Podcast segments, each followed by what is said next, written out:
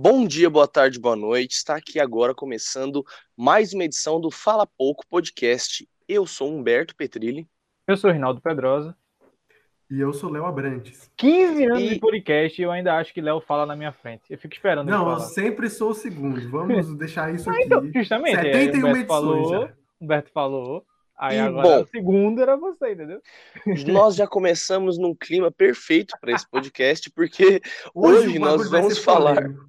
Hoje nós vamos falar sobre o Esquadrão Suicida, o, o esquadrão onde temos os, os, heróis, né, e os personagens normalmente mais caricatos e nada a ver da história dos heróis. Desculpa Eles... interromper, Humberto, mas é, é que claro. assim, é o Esquadrão Suicida. É, Agora seremos só eu e o Rinaldo, mais um foi, deles entrou no esquadrão. Meu... Ah, entendi agora. Ah! Não, porque assim, ele mudou. Eu falei, será que tem alguma piada com ele ser mudo? Não sei. Porque eu sou mudo? É, não, pois é, já tu mutou o microfone, eu fiquei meio... É como se eu tivesse morrido, entendeu? Não, não, não, acho que ele confundiu. Não é o Esquadrão Surdo Cida, é o Esquadrão Suicida mesmo. Então... Cida, grande mulher, aparecida. E, bom, basicamente, ah, hoje, hoje nós tão, vamos... Tão errado. Hoje nós vamos falar um pouco sobre esse filme, o que, que, o, o que aconteceu, né? Que mudanças tiveram do primeiro Esquadrão Suicida para esse, né? O que, que eles acertaram, o que eles erraram. O filme é bom e tá, tá dando muita polêmica esse filme, né? Porque o primeiro que, que havia lançado foi considerado popularmente como um filme ruim e um filme da um filme da ruim, um filme da DC e um filme da Marvel ser considerado um filme ruim já não não é uma coisa muito comum, nem uma coisa assim muito boa, nem aceita, principalmente pelas, pelas pessoas que são mais assim fãs assíduas, né? De, de quadrinhos quadrinhos, são mais, mais assim, é, fanáticos pelos, pelos, pelo mundo dos heróis. Mas antes da gente começar, eu queria convidá-los a curtir a nossa página no Instagram e nos seguir nas nossas outras redes sociais. Nós temos esse podcast aqui que você está ouvindo, não sei qual plataforma você está ouvindo, mas ele está disponível pelo Spotify e pelo YouTube.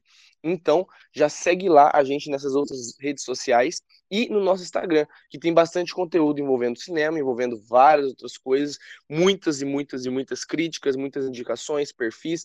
E, bom, dá essa moral pra gente e segue a gente lá. Além disso, se você gostar desse podcast específico, compartilhe ele nas suas redes sociais, que vai ajudar a gente pra caramba a gente crescer um pouquinho, né, de porque de grão em grão que a galinha enche a cloaca. E, no mais, é... roda a vinheta.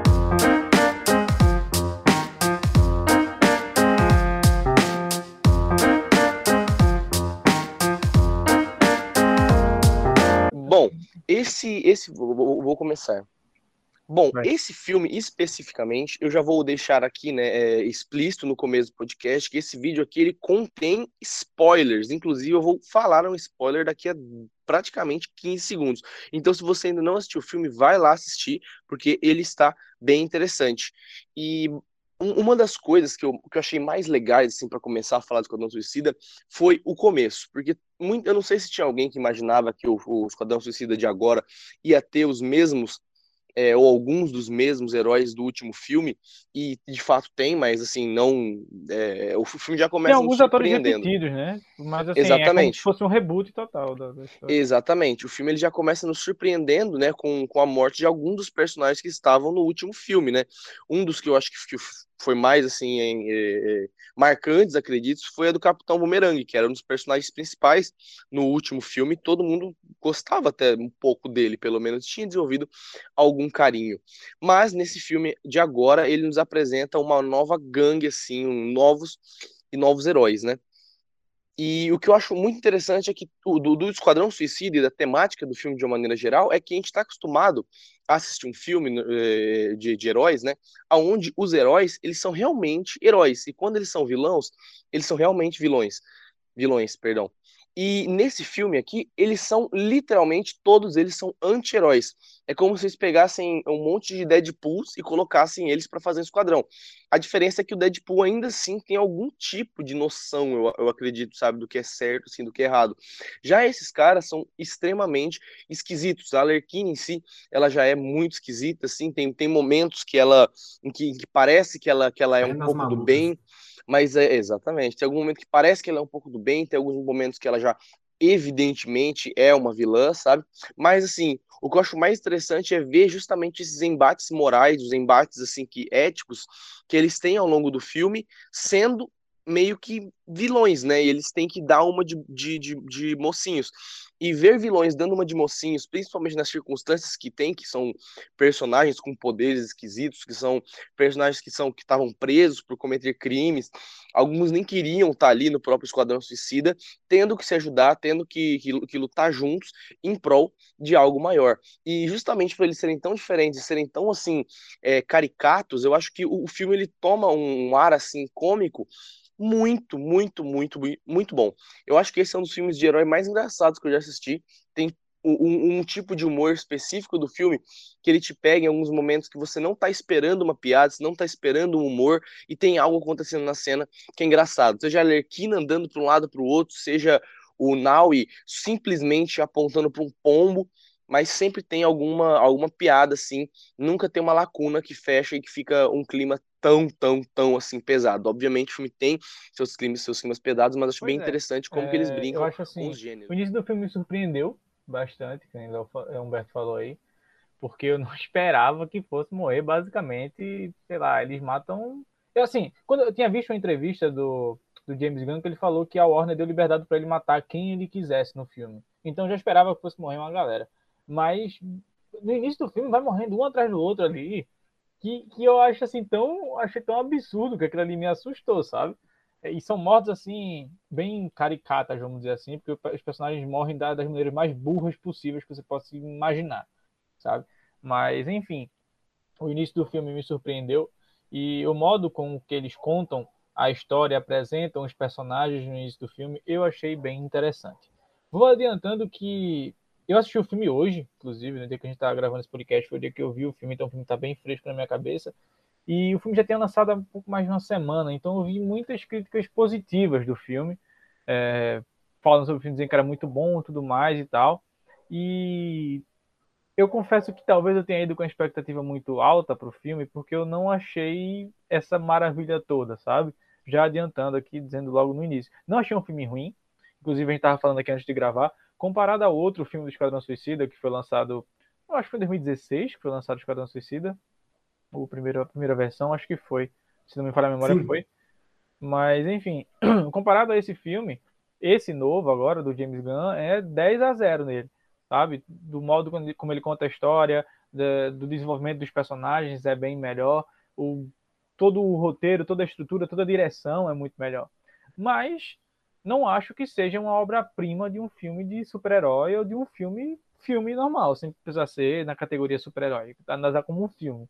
Eu acho um filme assistível, ali um filme que não vou dizer que é filme de sessão da tarde, porque é um filme que tem bastante morte, sangue e por aí vai, cabeça rolando, tubarão comendo gente, mas é, é um filme assim que você está passando na televisão, você liga, assiste e passa o tempo, sabe? Mas não é nenhum filme que vai trazer uma reflexão profunda sobre a verdade da vida do universo, não é nenhum filme que vai é, é, marcar que nem um Vingadores Ultimato marcou, ou com Guerra Infinita marcou, ou até os próprios filmes da DC, se você pegar essa nova versão da Liga da Justiça, foi um filme muito bom de se assistir, sabe? Outros filmes também, como Aquaman, eu acho um filme muito bom, é, Mulher Maravilha, um filme muito bom, e por aí vai. É, mas espero também que o Batman do Robert Pattinson também seja bom. Mas enfim, voltando a falar de Esquadrão Suicida, era até cogitado uma participação do Batman nesse filme. Eu lembro que eu li algumas algumas matérias sobre isso, mas acho que cortaram. É, mas enfim, é, dito isso, eu quero dizer que o filme em si, como eu já disse, é um filme que é bem assistível. Então passou o tempo, eu passei o tempo assistindo. É um filme longo, inclusive, não é um filme de uma hora e quarenta, que a gente está acostumado a ver por aí. É um filme de duas horas e doze minutos. Então é um filme bem longo. E eu acho que em alguns momentos ele tem uma barriga, sabe? Tipo, alguns momentos que não está acontecendo nada no filme os personagens não estão andando de um lado para o outro ali, e uma hora a Arlequina é presa, daqui a pouco ela é solta, e aí ela se reencontra com o pessoal, e aí não sei o que e tudo mais.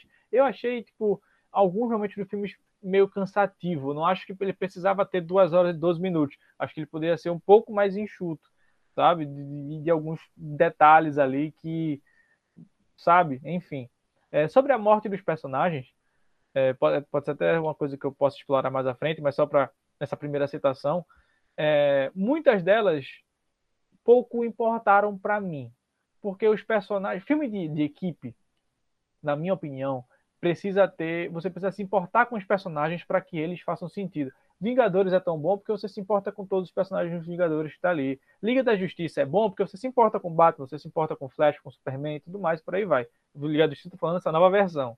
Dito isso, o filme do Esquadrão Suicida, para mim, os únicos dois, três personagens que eu me importei foram a Margot Robbie, o Idris Elba, que são e eu me importei com os atores e não com os personagens, sabe? Eu não queria ver os atores morrendo no filme porque eu gosto da atuação deles, mas o personagem pelo personagem para mim pouco importava se estava vivo ou estava morto.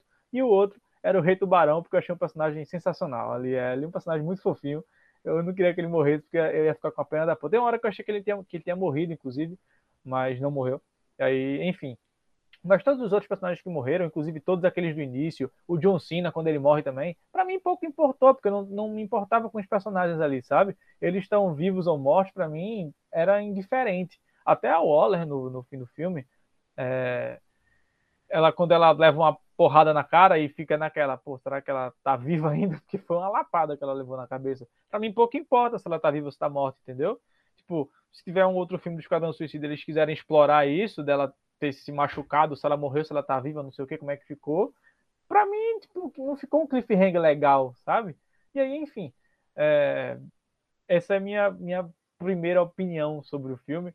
Claro que vai estar aberta a debate, mas eu achei um filme, repito, achei um filme assistível, achei um filme bom para passar o tempo, mas longe de ser uma obra-prima, sabe? Tem muitos filmes de heróis melhores do que esse. E tem muitos filmes piores também. Então tá ali no meio, na meiuca ali do, dos filmes, sabe? Bom, é, eu queria dizer que eu discordo quase completamente do Rinaldo, porque eu, eu gostei bastante do Discordo, craque. Discordo, craque. E eu, eu curti bastante o filme, eu, eu realmente eu fiquei engajado na história e a maneira que ele contou, e muito vai por conta da maneira como eles trataram os próprios vilões, porque apesar da gente não ter tanto empatia com os vilões, como a gente tem em outros filmes, em outras franquias e por aí vai. É, eu achei bem resolvido a situação dos vilões. Ele, eles conseguiram explicar exatamente o que precisava. Então, por exemplo, no começo ah, do e assim, filme... realmente, só, só um ponto aqui é, a apresentação, o primeiro filme, eles passam um tempão apresentando personagem, o personagem, não sei o que tal, tal. Esse aqui foi muito mais sucinto, falando assim, ó, explicando toda a questão do Esquadrão Suicida, né? Tipo, nesse aqui foi muito mais sucinto. Ele já fala, ó, você sabe como é que funciona, o Esquadrão Suicida é assim, assim, assim, valeu, se você conseguir cumprir a missão, você reduz a pena em não sei quantos anos, e, tipo, se você é, deserdar da missão, você morre. Então, assim, foi bem mais rápido para não perder tanto tempo apresentando, até porque o outro filme que lançou é bem recente, então todo mundo que assistiu o outro vai saber como é que funciona a dinâmica do, do Esquadrão Suicida. Não precisa ficar horas e horas explicando como é que funciona, não sei o que e tudo mais. Isso aí eu achei ponto positivo pro filme. Não só a questão do esquadrão, mas como também os próprios vilões, né? Ou seja, a gente entendeu de cara o que os vilões queriam também. Então a gente já foi apresentado para aquela ilha da América do Sul que é fictícia, a gente já foi apresentado para os vilões, que eles já enforcaram a família, agora eles tomaram o poder por golpe militar, que os Estados Unidos está tentando intervir no local, e aí eles mandaram o Esquadrão Suicida para tentar combater. E, cara, já foi logo de cara, a gente entendeu, e com o passar do tempo a gente só ia entendendo. Eu acho que a principal questão assim do filme foi eu realmente ter entendido e compreendido e ter abraçado a ideia do que eles estavam fazendo. Então, por exemplo, é, eu concordo com o Rinaldo na parte do, de, de, que o filme tem um pouco de barriga, mas eu acredito que é, realmente eu percebi que o filme deu uma boa esfriada depois daquele começo. O começo foi muito intenso, depois o filme deu uma esfriada, até mesmo para poder é, trabalhar melhor as outras questões, os personagens, tudo e por aí vai, porque existem questões assim de personagens, o, o relacionamento com o grupo, eu achei bastante interessante. Então, por exemplo, a rivalidade do pacificador com o sanguinário, aí tem a amizade do, do tubarão com a, a moça dos ratos. é muito engraçado falar moça dos ratos. Mas, enfim, é, eu gostei muito dessa interação também. Então, cara, eu comprei a ideia do filme e eu embarquei na jornada deles. E eu curti. Então, a gente já pode ver dois lados se criando, que foi aquele primeiro esquadrão invadindo a, a praia. Aquela cena já foi muito divertida. Aí depois veio outro esquadrão também. Então, eu, eu comprei a ideia do filme e eu gostei também. E, cara, eu achei um filme bastante redondinho no, ao todo, sabe? A história vai, vai se construindo aos poucos, as ações vão tendo sentido.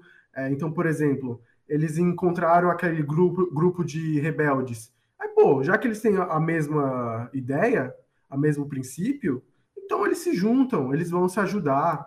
Ah, eles criam um plano para chegar no cara que é que tá lá como chefe do projeto Estrela do Mar. Então vão lá. Então, tipo, as ações têm sentido e fundamento.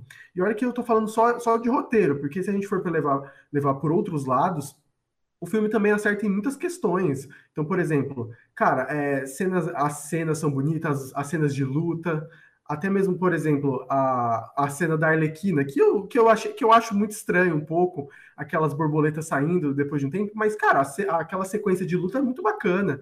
E sabe, é, as sequências, os, os personagens, as piadas também.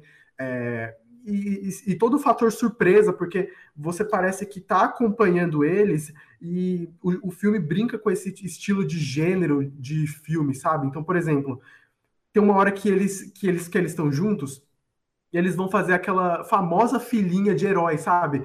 Para andar em câmera lenta. E, cara, se você olhar, eles estão fazendo cena torta, eles não estão fazendo pose como, como o roteiro de, de heróis coloca, sabe? Eles estão do jeito deles, comendo uma maçã, fazendo besteira, eles estão andando torto, estão em linha torta, não estão organizados, enfileirados, sabe? É, o, o filme brinca com esse estilo de gênero também, com a parte do, do sanguinário que, tipo, é para ser o vilão, é para ser o cara, mas ele simplesmente é, tem medo de rato. Tem o um personagem também, que eu esqueci o nome, mas que ele é o, faz um dos militares, né, que tá lá, ele não é um, um, dos, um dos membros do Esquadrão Suicida. É o Rick, é o Rick. É o Rick, né, exato. Tem ele também, porque ele tem toda a pinta de ser um cara forte, incrível, e líder, mas se você pegar nas ações, ele tá sempre quieto, ele não sempre faz nada, ele sempre reage a alguma coisa, ele não é esse líder. E, e, tem toda a questão dos outros, né? Porque tem o tubarão tentando controlar os instintos. Eu abracei demais essa ideia. E, cara, é, é, eu acho que é, é isso que a gente tem que fazer e a tratar tanto de DC quanto, esse, quanto o filme em si. A gente não tem que ficar tratando ele numa conjuntura. Não tem, não tem por que ficar comparando o filme com filmes da Marvel, porque é, além de ser outra história, é uma, é uma coisa totalmente diferente, é um outro universo. Eu acho que uma das melhores coisas que a DC pode fazer, e já está começando a fazer, é tentar se desassociar desse estilo da Marvel, porque o estilo da Marvel e a Marvel acertou. Se a DC faz o estilo que ela gosta, ou o estilo que ela prefere, ela vai se dar bem melhor. Então, cara, toda essa questão do, do Esquadrão Suicida, eles tentaram repaginar o primeiro para ficar nos moldes dos filmes da Marvel. Aí eles fizeram esse, não, vamos fazer de um jeito diferente. E, cara, deu certo, sabe? É, eu acho que dentro de uma. dentro dele mesmo, ele funciona muito. E, cara, é um, se você pegar, por exemplo, dos últimos filmes da DC que eu vi, que eu, que eu assisti, Aquaman, Aves de Rapina, se você pegar também o Shazam, cara, são todos filmes medianos, são filmes assim, você fala, pô, fiquei entretido, mas só isso. Esquadrão Suicida eu acho que já é um passo acima deles e já me, já me toca assim, cara, esse filme eu vou lembrar, esse filme eu vou gostar, e se eu precisar ver de novo, eu vejo tranquilamente.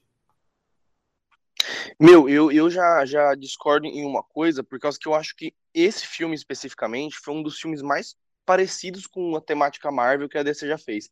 Porque, assim, é, obviamente que, assim, é difícil a gente ou como o Léo já disse, a gente fazer uma comparação de dizer.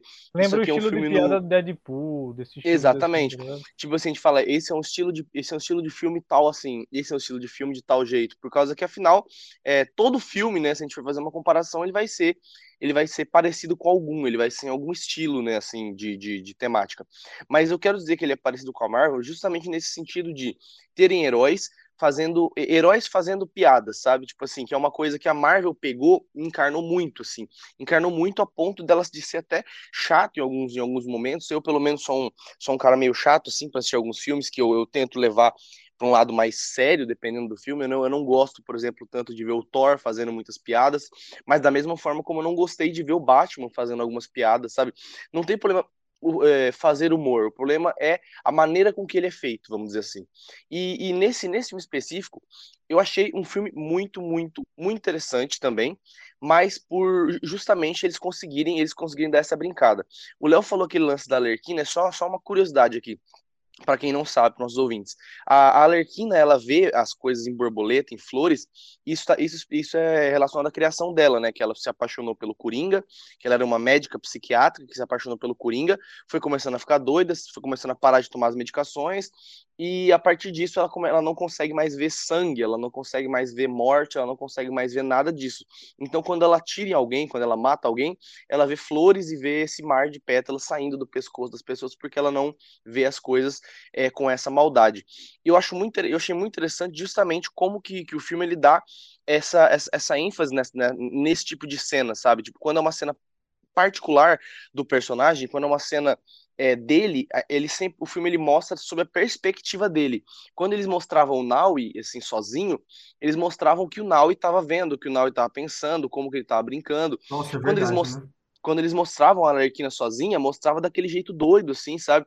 Aquela, aquele momento que a Alerquina meteu um balaço no peito daquele daquele é, espanhol lá, que era o presidente, né, do, de, de Porto, Porto Gonzales, Porto alguma coisa assim, espanhola, ele, ela, ela dá um tiro nele sem contexto, enquanto ele tá lá falando sobre a vida dele, falando sobre os planos dele, eles acabaram de transar, e ela mete um tirão de revólver no peito dele, sabe? Por quê? Porque o filme ele é assim. Você não imagina a Mulher Maravilha fazendo isso com, com alguém, você não imagina nenhum outro herói do mundo fazendo isso.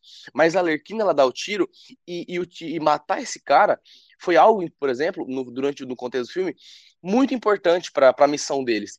Mas a Lerquina não matou ele porque ele era um inimigo. Ela matou ele porque ela tinha transado com ele, ela achou que ele ia namorar com ele, e ele falou sobre matar a criança.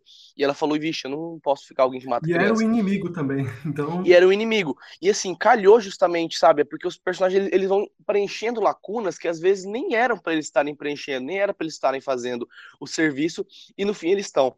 Eu achei, na minha opinião também, um dos personagens um dos melhores personagens que já colocaram nesse, filme, nesse filme, em qualquer outro filme, é o John Cena como pacificador.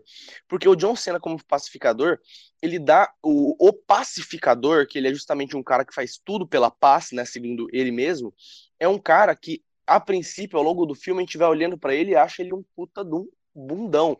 Por causa que ele usa uma roupa toda toda esquisita, assim, toda trajada no, no, no como é que fala? No aquele cara lá do, do Bob Esponja, o mexilhãozinho, o cara tem uma roupa igual do, do mexilhãozinho, sabe? Tipo, assim, uma camisa vermelha, com umas luvas azuis, é uma coisa muito heróis de 1930, e ele é o pacificador, e ele se torna um dos maiores vilões do jogo, de dentro do próprio esquadrão, sem a gente nem imaginar. Além disso, com, tem também né, um alívio, vamos dizer assim, para dar realmente o nome suicida, que é o Homem Bolinha, que ele tem um vírus intergaláctico que to, em todo mundo que ele olha, ele vê a mãe dele, que eu achei muito interessante também esse personagem, porque justamente no momento em que ele estava no ápice assim do, dos poderes dele, é também o momento em que ele morre. Mais um spoiler aí para quem não assistiu. Então, assim, é, o filme, resumindo, o filme ele sempre ele não deixa lacunas sem estarem preenchidas, ele não deixa nenhum buraco. E os buracos que ele tapa não quer dizer que são tapados certinho também não. Ele tapa do jeito que os próprios heróis conseguem tapar. E que é um jeito que não é de, de heróis taparem, justamente porque eles não são de fato heróis. E, cara, É, é- é, vai falar, só falando. Não, é rapidinho um negócio que o Humberto falou do, do estilo também, né? Que tem um pouco do Deadpool e um pouco também da Marvel. Eu acho que essa, essa, essa questão da Marvel virou um negócio universal, né? A Marvel revolucionou o jeito de fazer filme de herói. Então é bem possível que a gente continue vendo o mesmo estilo. E quanto ao Deadpool, o Deadpool ele tem uma influência muito mais assim não, não em questão de fazer filme, mas em questão de apostar em- nesse estilo de filme. Porque, cara, a gente pensava em Esquadrão Suicida, um filme de vilões, a gente pensa em pers- personagens sem escrúpulos, que fazem de tudo pelo que eles querem, o que eles precisam e da maneira que for precisa. Então, se a gente pensar nesse estilo de, de, de vilão, a gente vai encontrar no Esquadrão Suicida esse mesmo estilo de filme que a gente acabou de ver. Um filme com violência, com personagens fazendo besteira, com personagens sendo violentos, atirando, morrendo, sabe? São personagens, vilões são pessoas que não têm escrúpulos praticamente. Ou que têm ética, mas é, meio que cortam parte dela para chegar onde eles querem, né? Como, como pacificador. E a questão é que o Deadpool tem uma importância tão grande nesse estilo de filme, porque a Fox foi a primeira que apostou nesse filme. Não, vamos fazer um filme de adulto, um filme de herói para adulto. E funcionou, cara. E funcionou que, que a prova tá aí. Que o, o próximo Venom vai ser para mais 16. Esse foi para mais 16. Já fizeram outro Deadpool. E estão apostando em outros filmes aí. O Coringa, até o Coringa do, do Joaquin Phoenix, foi um filme para mais 16. O, vai ter o filme também da Marvel, do, do Vampiro Blade, que vai ser mais 16 também. Então, é uma influência muito grande, né? E, e esse filme do Esquadrão Suicida pega essas duas partes apesar de serem partes bastante únicas, né, desse estilo de filme, o estilo de filme de fazer da Marvel e o estilo do Deadpool, ele, eles estão englobados em Esquadrão Suicida, mas o James Gunn consegue fazer uma harmonia bem bacana para que, com, que esse filme do Esquadrão Suicida tenha uma própria característica. Eu acho isso muito bacana e eu, eu percebi que aquilo era muito do filme, sabe? Então, apesar de ter muitos elementos ainda também de Guardiões da Galáxia, da questão de composição de grupo, é um filme que é bastante caricato e tem a forma dele, sabe? Tem o, o estilo dos personagens e o, estilo de, de, vilões também, que eu gostei bastante. É, sim, eu também acho que esse filme do Esquadrão Suicida né, não seria lançado anos atrás, sabe? Tipo, na época que lançou, na época que a Marvel estava lançando ali Capitão América 1, Homem de Ferro 1, nunca que a gente ia ver um filme como esse filme do Esquadrão Suicida naquela época. É, mas hoje em dia é possível por causa de filmes como Deadpool, por causa de filmes como Logan, por causa de filmes como até o próprio Coringa. Sim, do Logan também, né? Verdade. É, pois é. Então, assim, são esses, esses experimentos que são feitos ao longo do tempo que propiciam a gente ter mais oportunidade de ver filmes de super-herói para 16 anos, para 18 anos, o que for. Porque uh, filmes da Marvel, por exemplo, no geral, a gente vê tipo, é 10, 12 anos que é a classificação indicativa dos filmes, e pouco sangue tem no filme, por exemplo. Já a gente vê outros experimentos aí, como o próprio Esquadrão Suicida. Esse filme de Esquadrão Suicida, cara, é no primeiros 10 minutos do filme, tem um cara que leva um tiro na, na cara dele e, tipo, fica totalmente deformado. Outro que é decapitado por um helicóptero, tem outro que morre pegando fogo. Então, assim, é, é um negócio meio tenso. Tem muito sangue isso que, assim, também, né? Isso que assim, né? Quem tá morrendo não é qualquer pessoa, tá ligado? São personagens uhum. que a gente conhece. Justamente. É, por mais que eu disse no início que assim, as mortes para mim não importava quem tava vivo quem tava morto, mas você via que eram personagens importantes que estavam morrendo ali, sabe? Não era um figurante qualquer, era tipo personagens que tinham, poderiam ser personagens importantes do filme. Estavam morrendo. Eu não imaginava que o John Cena fosse morrer no filme. Eu imaginava lá que o outro lá, o. Não morreu, não. Morreu não, mas levou um tiro no pescoço, sangrou com sua Na cena pós-crédito é. mostrou ele no hospital. Ah, não vi pós-crédito. Ah. É, é, tem a cena pós-crédito. Parabéns, Rinaldo. A gente acabou ah, de dar um spoiler. Pra... A gente avisou que ia ter spoiler, hein? A gente avisou que ia ter spoiler. Olha, a gente não falou que quem ia tomar spoiler. Então, ele, ele, ele sobreviveu, mostra a cena dele nele no hospital. E parece que ele vai ganhar uma série na HBO Max. Ah. É, é, foi o que eu falei. Quando eu tava vendo a cena dele, da briga dele com ele e o outro lá, o personagem do, do soldado lá que morreu, é, eu falei, eu disse, é, sobreviveu quem tem o maior cachê, né? Que era o John Cena. Eles não iam matar o John Cena na, na, na cena da briga com o cara. Agora, quando o Idris Elba atirou nele, que bateu no pescoço, eu falei, ah, beleza, morreu, né? Fazer o quê? Sendo que aí realmente faz sentido se tipo, a gente chegar fora o maior, John né? Cena assim do nada. Não que ele seja Além... um ator, não que ele seja um bom ator, sensacional, mas ele é um, uma figura. O John Cena é, é maravilhoso. Ele é, John Cena ele é o John Cena. Ele é o John Cena, tipo assim, ele é, sempre é. tem, tem seu destaque. Uma, uma coisa que a gente não falou aqui também que eu acho que eu acho muito bacana, que eu achei muito legal do filme, é a, a caça a caça rato 2, né? Que é a, a menina que tem o, os poderes de caçar o rato, que desenvolve ao longo do filme uma relação de quase que de paternidade, de pai e filho, com o sanguinário, né? Que é o principal lá, que está justamente fazendo a missão para, entre aspas, salvar sua filha, porque aparentemente assim, ele parece não ligar tanto para ela, mas ao mesmo tempo ele parece ligar para ela, mas tratar ela que nem o pai dele tratava ele, que é uma coisa que eu acho bem interessante do filme também, que eles dão esse contexto, essa essa essa preparada de terreno. Porque, exatamente, porque não é, não, não é fácil você conhecer um herói, né? Assim, o Superman a gente conhece, quando a gente fala Superman, a gente já vê a imagem né, de um grande, de um kryptoniano forte que voa e solta laser pelos olhos, porque a gente já ouviu essa história milhares e milhares de vezes. Quem nunca ouviu a história de como que o Batman foi criado, sabe? Todo mundo conhece as origens. Já o Esquadrão Suicida, que é um que é literalmente um bando de desconhecidos, né? Bando de é o Esquadrão Desconhecida na realidade, perdão. É o Esquadrão Suicida de desconhecidos que ninguém ninguém é nada ao mesmo tempo que todo mundo é alguma coisa.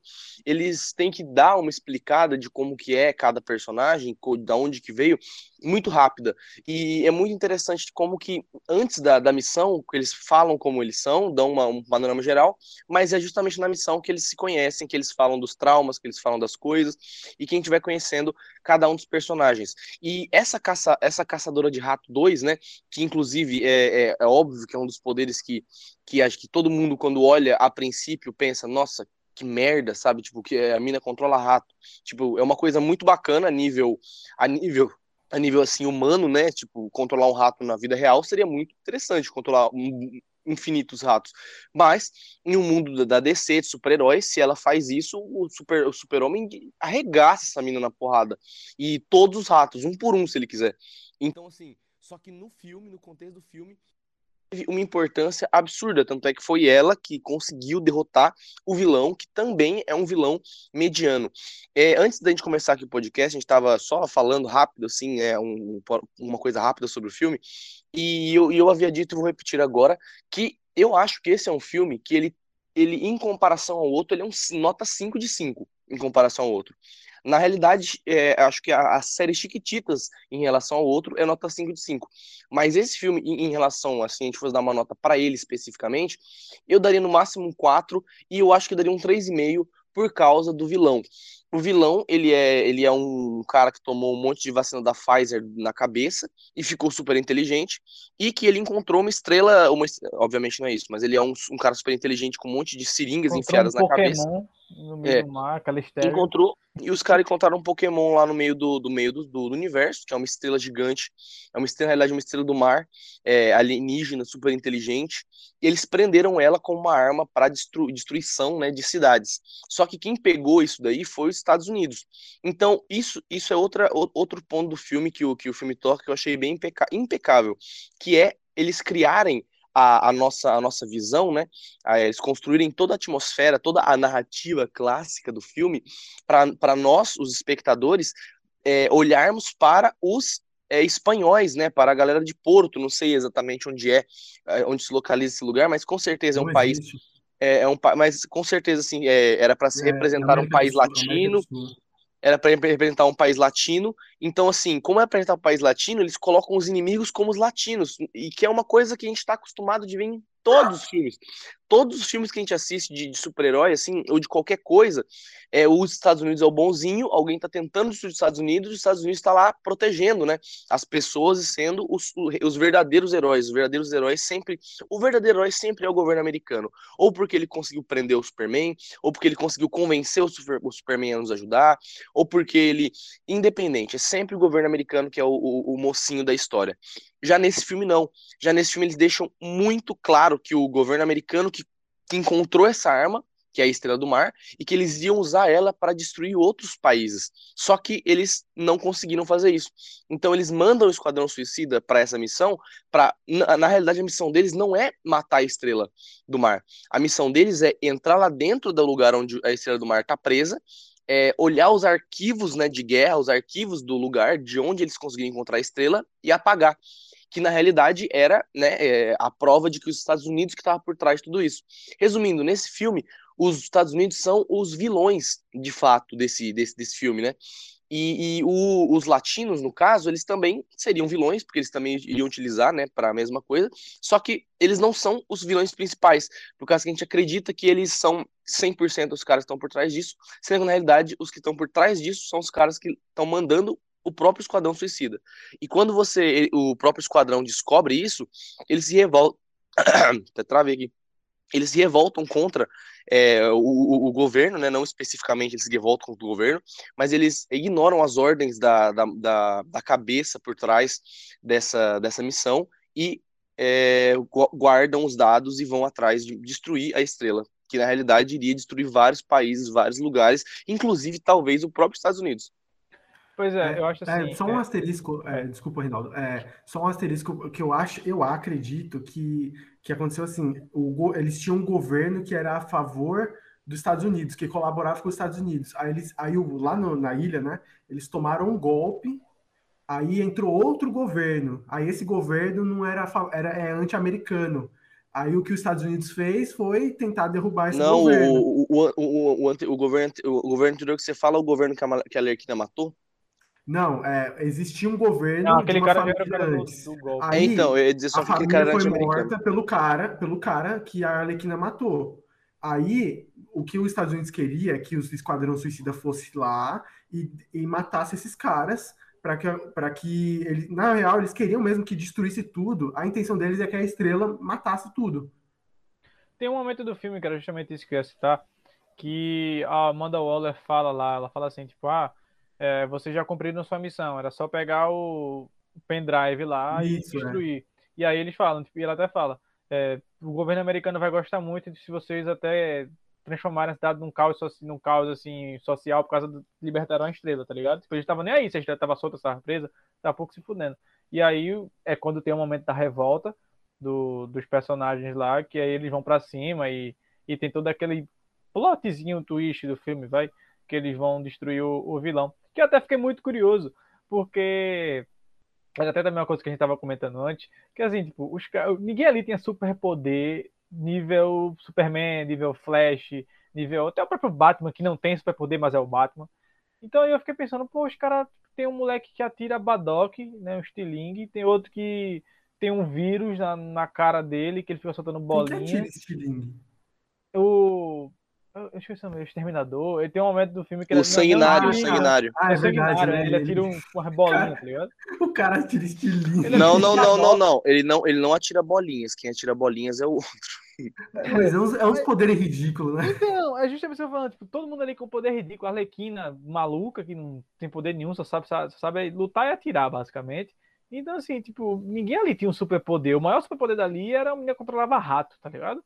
E eu fico imaginando como é que esse, esse bando aí vai destruir a porra de um estrado mais gigante, velho. E aí, do nada, eu não sabia nem que tinha uma população gigante na cara de rato na, na cidade, mas, meu Deus, é, a mulher solta lá os ratos e os ratos vai comendo todo mundo. E eu fiquei abismado com aquilo ali. Mas eu achei é, até tipo, criativo, vai. Tipo, para os personagens que tinham à disposição, foi um, um jeito de destruir eles bem, bem criativo. Os ratos comendo lá o olho do, da estrela do mar. Mas enfim, é, eu também, eu, eu lembro que Humberto citou a nota dele, nota 4 ou nota 3,5. Eu também eu daria um 3, 3,5 para o filme. Também digo, até uma coisa que eu já até comentei no início, comparado a outro filme, esse filme é um 5 de 5. Em todos os aspectos, esse filme é melhor que o outro. Até num- numa coisa que foi muito criticada no outro filme, que é a sexualização da Arlequina, que no início do filme, não sei se vocês lembram lá do, do anterior, tipo, tem até ela trocando de roupa no meio de um bocado de, de cara, assim, no meio de um pátio gigante, ela fica só de sutiã e calcinha e tal, não sei o quê. A câmera focando olhando pra ela, a câmera dela, fica né? lenta, é todo, todo um negócio de, de sexualização da personagem, de, de apelo para esse estilo, mas nesse filme, desde o início, ela já entra até com a, com a roupa clássica dela dos quadrinhos, com aquela jaqueta vermelha e vermelha e preta e por aí vai.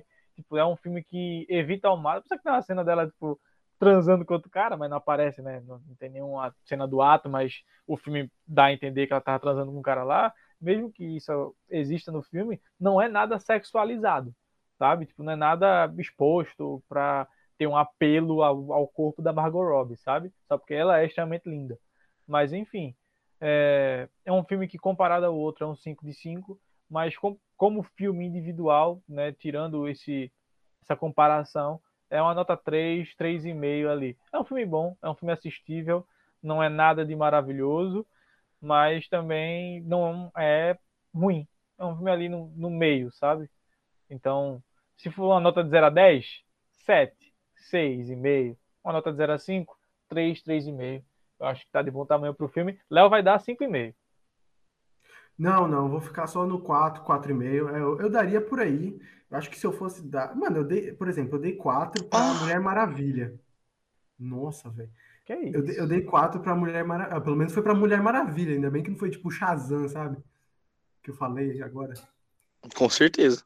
Com Aí- certeza. Cara, eu daria, eu dei 4 pra Mulher Maravilha, porque eu realmente gostei do filme. Eu daria 4,5 pra esse fácil, porque eu realmente gostei, cara. É um filme redondo, é um filme bacana. E eu não vou mentir também que o que me convenceu foi ali os 30 minutos finais, porque realmente foi uma experiência catártica. Tá bom, eu acho que catártica é um pouco demais, mas foi uma experiência muito legal, porque o filme, como eu falei, ele começou muito bacana, ele começou num ritmo muito acelerado, depois ele deu uma diminuída. E aí eles trabalharam os personagens, eles trabalharam a dinâmica deles, né? Porque, cara, uma das melhores cenas que eu acho é o pacificador e o sanguinário, eles é, disputando entre eles para ver quem matava mais ali, quem matava mais bonito e tudo mais, na hora que eles estavam chegando no acampamento rebelde. Cara, aquela cena é maravilhosa. Nesse filme tem a Alice Braga, véio, brasileira. Ela tem um papel interessante no filme, assim. Tem um bom Inclusive, quem, quem faz a voz do Naui também é o Sylvester Stallone, velho. Né? Quando eu vi no início do filme os créditos mostrando o If Sylvester Stallone, eu fiquei, ué. É, o Cadê? Cadê o Sylvester Stallone? É o famoso Groot, né? É, Groot tá lá, exatamente. É Diesel de Groot, é Diesel de Groot. Exatamente isso, velho. O filme. Tem, tem, o Taika Waititi ah. também no filme, que ele faz tem. o pai da. Tem o, o, o, cara que faz o. Ah, eu esqueci, o que era o. O que fazia o azul, que tinha um chifre que fazia.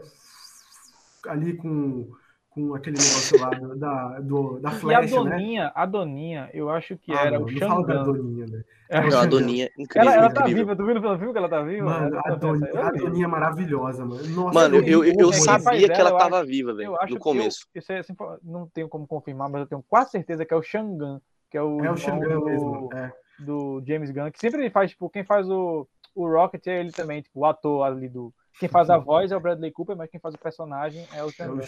É ele faz é, esse personagem assim de, de CGI, ele que sempre faz assim. Mano, eu, eu não consigo resistir à Doninha, velho. Não dá a Doninha, velho. Mano, ela, ela, ela existe, eu tô rindo demais. Mano, é muito é verdade. aqueles olhos do galera.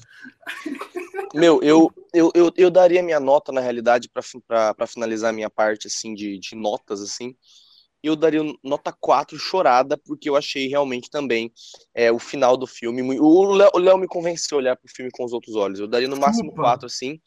Porque, mas assim, porque o final do filme foi muito, foi muito interessante também. Apesar da estrela do mar e do vilão terem sido assim meio estranhos, e o filme não ter, não ter sido algo assim excepcional, algo, algo que igual um, um Liga da Justiça Snyder Cut ou ou um Watchmen ou um, um filme de, de, de heróis assim a nível é, mega, megazord, assim, de bom. Eu achei ele um filme bem, bem interessante, muito bacana, muito engraçado, e o final, é, que, que realmente, normalmente é onde, onde a maioria dos filmes acaba de uma maneira corrida, que eles só querem simplesmente acabar o filme porque já tá com duas horas, vamos terminar esse negócio rápido, eles conseguiram fazer no tempo certo, conseguiram fazer devagar, conseguiram fazer uma luta interessante entre eles e a Estrela do Mar no final, cada um tendo uma participação, e eu achei um, exatamente igual, igual, igual o Léo disse. Eu acho que justamente por o filme ser um filme redondo, ser um filme que não deixa esse, esse, esse em, nenhum, em nenhum momento, como eu também já havia dito, uma lacuna sem ser preenchida, a minha nota final seria 4. Cara, concordo plenamente também a parte do final, porque eu achei que o filme estava se encaminhando. Eu, ju eu juro que eu estava na mesma onda do Rinaldo ali na metade do filme. Quando o filme estava se encaminhando, ele estava mais devagar. Eu falei, é, esse filme realmente não é lá grande coisa, assim. Esse filme já tá da hora, mas não tá nada demais. Aí quando começou a parte final, eu falei, cara, que negócio incrível. Já começou com o plot twist do, do pacificador sendo sendo agindo é, como um cara mal mesmo, e isso foi Trocando muito legal. de lado. Sim, e o pior, o pior é, que, é pior que, na realidade, isso que é o mais interessante, o pacificador não trocou de lado, quem trocou foram todos os outros heróis, né? De certa forma. Exatamente, né? Ele continuou do lado dos Estados Unidos e ele meio que estava procurando a paz, né? Ao, ah, não, vamos deixar isso aqui, não, não vamos expor os Estados Unidos porque vai entrar em guerra, que vai entrar, que vai ter colapso, e ele seguiu ali o plano. Eu acho muito bacana que isso dá um, um, um, uma camada a mais para o personagem que pode ser explorado. Espero que seja explorado nessa suposta série aí que estão falando. Mas também o final eu achei muito legal, cara, porque como o Humberto falou, não foi corrido, foi no seu tempo certo, sabe? Eles poderiam muito correr correr naquela hora, naquela hora que a estrela do mar gruda na cara das pessoas, existe um momento ali de calmaria. Aí depois tem outra ação, sabe? O, filme tem muito esse respiro. Ali tem aquela cena lá do prédio explodindo, sabe? Aí, cara, já teve toda aquela cena de batalha com, com o Rick e com o pacificador. Aí depois dá uma calmaria. Aí tem um momento do tubarão olhando para as piranhas que estavam ali dentro do aquário. Aí o filme dá uma relaxada, faz umas piadas. Aí do nada, mais ação, mais ação. E assim vai por diante.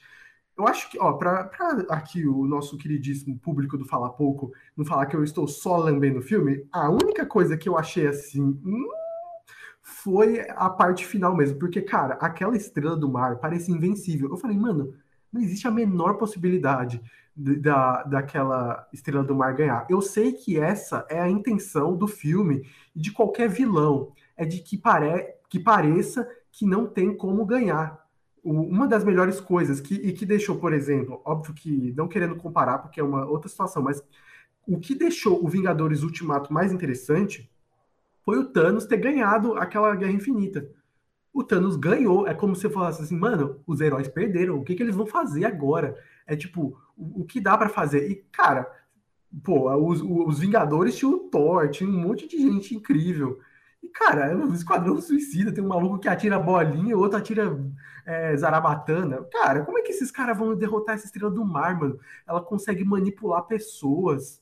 Mano, é um bagulho bizarro. Aí vem a Arlequina e, e consegue pá, pá, e depois sobe lá no prédio eles ficam atirando o negócio. Eu acho bizarro, eu acho muito bizarro. É, é são os heróis gambiarra, assim, eles vão conseguindo Nossa. matar o vilão de um jeito mais nada a ver, do jeito, é, é literalmente do jeito que dá.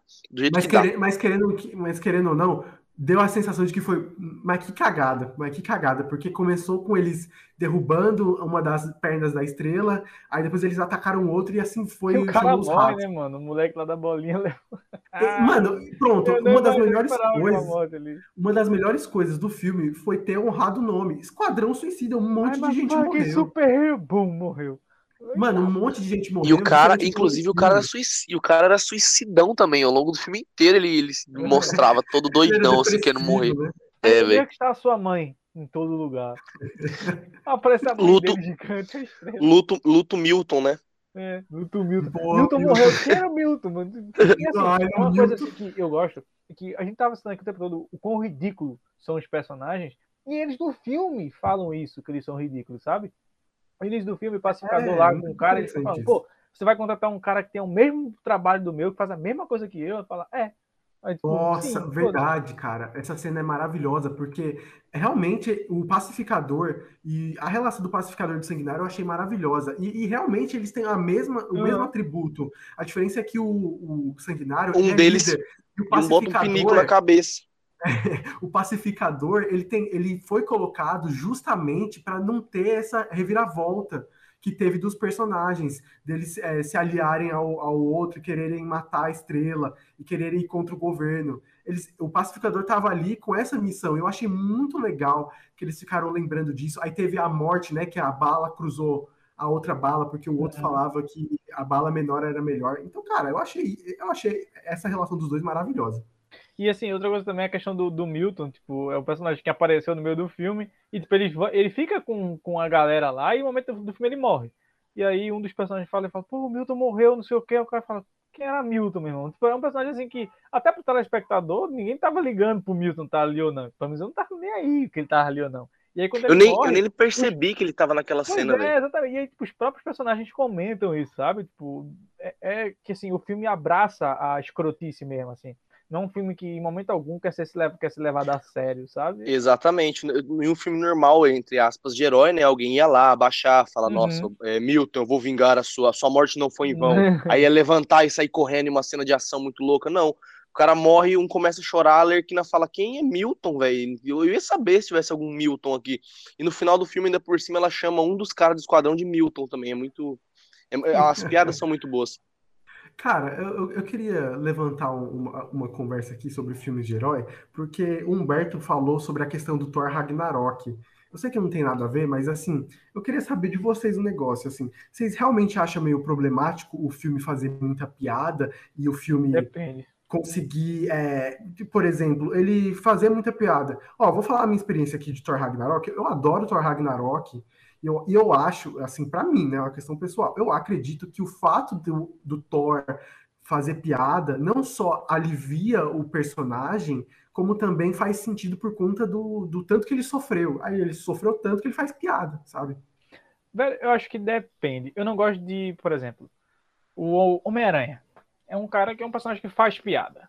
Sendo que em situações de vida ou morte, eu não acho engraçado você estar tá fazendo piada com o fato de você provavelmente morrer naquela cena. sabe? Então, assim, o Homem-Aranha é imortal, então ele fica fazendo piada com a situação que ele pode morrer. Tipo, não é engraçado você morrer, entendeu? Agora, personagens super poderosos como o Thor, como o Deadpool, que é imortal, ficar fazendo piada.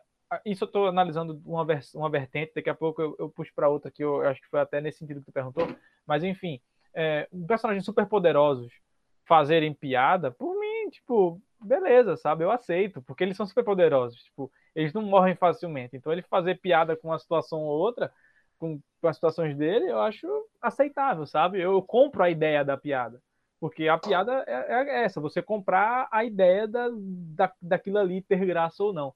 Mas outra vertente que eu, que eu até o que Léo, acho que foi nesse sentido que ele perguntou, que é aquela de super-heróis fazendo piada, velho, eu acho que isso é muito um apelo, dependendo assim, nos filmes da Marvel, nas filmes da Marvel, é muito um apelo para é, crianças e adolescentes, de ser um filme family friendly, aí faz uma piadinha aqui ali e tudo mais tal. Agora, piadas no geral, como piadas nesse filme do Esquadrão Suicida, que é uma piada mais ácida, um humor mais ácido, dependendo da situação, até um humor negro mesmo, que tem alguns tipos de piada, é, eu aceito também, sabe? Se bem feito, se encaixado, eu aceito. Agora, o problema é quando isso passa a ser uma, uma coisa forçada para dizer que tá fazendo piada, sabe? E, e, não encaixa na cena. Aí eu Meu... acho meio. É, eu, eu, eu, concordo com o Rinaldo par, parcialmente, mas eu tenho uma visão mais extrema, assim, nesse, nesse aspecto. Eu acho que o, o, aquela cena do Thor, no começo de Thor Ragnarok, né, dele, dele rodando, pendurado num negócio, de frente para aquele, aquele bichão lá de fogo, que inclusive se transformou no cara que destruiu Asgard, então aquele cara não era um cara fraco, e ele rodando assim, fazendo brincadeirinha para criança dar risada, eu achei uma das cenas mais toscas da história do cinema, mano. Porque você colocar um deus asgardiano, o Thor, que é o deus do trovão, ele, ele é um deus, o nome dele já tá já tá dito, ele é deus, ele é filho de Odin, ele é irmão de Loki, ele veio de Asgard, ele veio do, ele é viking, ele é um cara bruto, o Thor, o Thor 1, né, que é o que, o que começou, ele era um cara totalmente bobão, assim, sabe? Porque ele não entendia as piadas, ele não entendia as coisas. Então, ele fazer piada nesse filme, eu acho, eu entendo, eu falo, pô, interessante, é tipo, é basicamente o Thor meio que se transformando em um ser humano assim, é psicologicamente falando, dele meio que entendendo a humanidade, entendendo a brincar mais, só que o filme ele exagera ele coloca o Thor jogando uma bolinha anti-estresse na parede e voltando na cabeça dele, e ele caindo de costas, sabe? Parece que eu tô assistindo um episódio de Trapalhões em alguns momentos, porque são, são umas piadas muito infantis, umas piadas muito muito bobas, assim, pro, pro Thor. Aí que tá, se o Deadpool joga uma bolinha na parede e volta na cabeça dele, ele cai, eu vou dar risada. Se o Thor faz isso, eu nunca vou dar risada, por causa que eu não espero uma, isso do Thor, ninguém espera isso do Thor. Ninguém espera que o Batman faça piada. Da mesma forma que eu vi o, o Liga da Justiça, o primeiro lá, que foi horrível, eu achei, na época que eu tinha assistido, eu tinha achado interessante, ah, eu, eu dei joinha, sabe, tipo, sei lá, 6 de 10, e, e o, o, Batman já era um cara mais brincalhão, ele fazia mais brincadeira, e eu acho que a gente tem que deixar para fazer as piadas os personagens que fazem as piadas, então, assim, é, se no, nesse esquadrão no esquadrão suicida o, o, o, alívio cômico ele poderia vir de qualquer um daqueles caras porque cada um deles fez a piada fez o humor do jeito deles sem sair do personagem sabe o, o, o, sanguinário, ele falava que ele tinha medo de rato, mas em nenhum momento ele escorregou num rato, caiu como se fosse uma casca de banana. Ele, ele teve medo de rato, mas ele, ele às vezes segurou o medo, ele ficava com aquela agonia. Então, assim, é entendível. Já o. Se a gente tivesse assistido um filme mais sério, mais sério mesmo, como Liga da Justiça, e a gente vê o Superman fazendo umas piadinhas bobas assim, eu não vou dar risada. Não é porque a piada é boa, ela é ruim, é por causa que a piada vai ser ruim se ela vier desse, desse cara. É, é, não, vou fazer uma comparação meio nada a ver. Meio que você tá num, numa audiência, num julgamento no, de alguém cometer um crime, um contexto sério, e, quem, e aí o juiz, que né, começa a fazer piada. Você vai olhar pro juiz e não vai dar risada, porque não é para aquele cara fazer piada, é para aquele cara ser sério. Porque ele é um cara sério, já é, eu penso parecido com o Thor.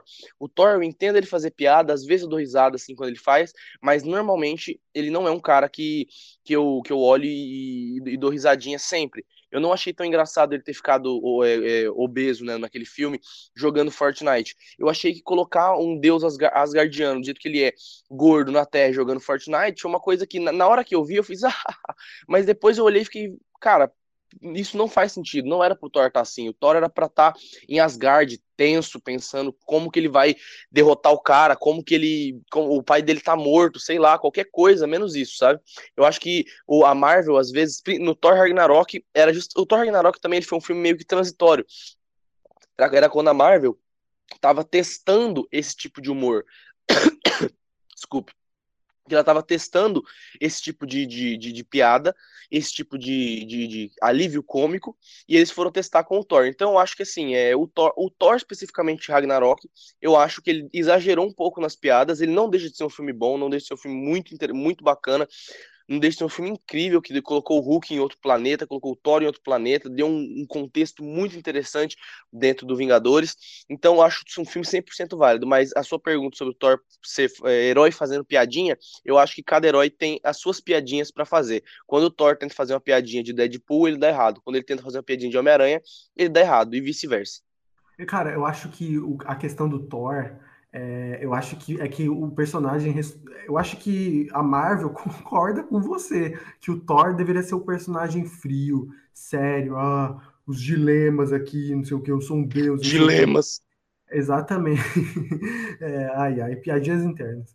É, o, o, o Thor realmente tem essas questões, mas a questão principal é que o, o próprio ator, Chris Hemsworth, ele funciona melhor em comédia. Eu acho que esse é o ponto porque eu acho que o, o prime, os, primeiros, os primeiros dois filmes do Thor não são bons. Eu não gosto muito, não. São filmes bem meia-boca, e filmes ok. E tá tentando pegar esse Thor sério, esse Thor que não faz piada, até mesmo nos Vingadores tem essa questão. E depois o Thor vira esse comédia, esse pastelão mesmo. E isso vai muito por conta do ator. O ator, o ator Chris Hemsworth, ele não é muito bom em em drama. É, é, isso que muitas pessoas falam, né? Eu não sou analista aqui do Chris Hemsworth, porque eu não vi todos os filmes dele. Mas o que falam dele é que ele tem essa dificuldade com drama. Então, a Marvel resolveu assumir logo de vez a galhofa e, e, assumir de vez a comédia nele, porque encaixa melhor nele. E realmente eu acho que combina bem, é bem feito, eu rio, e cara, eu acho bacana. E eu acho que dá uma leveza pro personagem também. Mas eu concordo em parte com o Berto também, porque esses personagens, algumas vezes eles têm que ser sério. É, eu acho que ali o, o, Thor, por exemplo, depois que ele sofreu com o Thanos, é, principalmente ali quando a Capitã Marvel voltou e tudo mais, tem uma cena sim, do Thor meio isso demais, isso, isso, demais. Aí sim, eu acho que o Thor é, é, naquela situação cabe, mas depois de cinco anos, eu também estaria do mesmo jeito do Thor se eu tivesse errado com um peso tão grande, sabe? Meu, eu mas que a piada é essa diferença, sabe?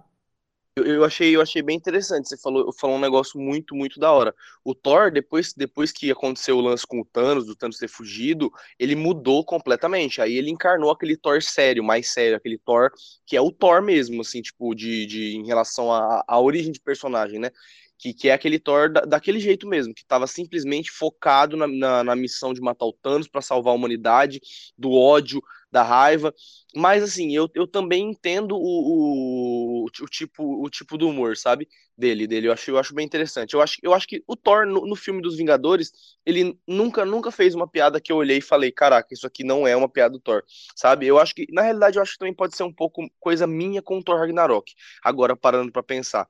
Mas assim, é, é isso.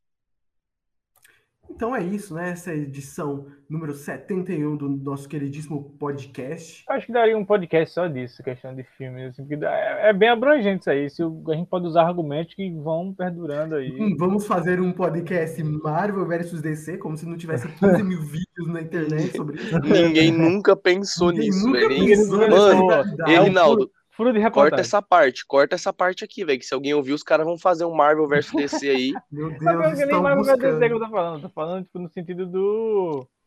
É, é, de, tipo, piadas em filmes de heróis. Não, não, sim, com tal, certeza. mas, tá? Sabe, sabe o quê? Um, um vídeo, um vídeo assim, uma pessoa apresentando, sabe? Olha aí. Olha, Olha aí, spoilers. Hum, Mais spoilers. spoilers. I'll be back.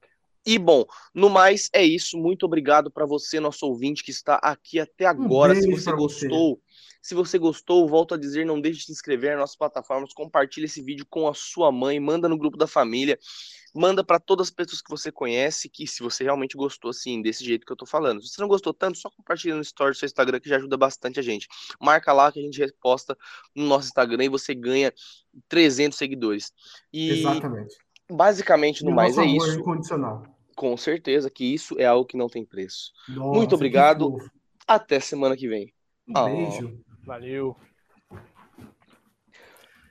Sabe uma ideia que eu tive, que eu, que eu tava pensando recentemente? Eu tava pensando na hora de dormir. Hum. É, a gente podia, eu não falo fazer no Instagram, sabe? Mas a gente, se a gente quisesse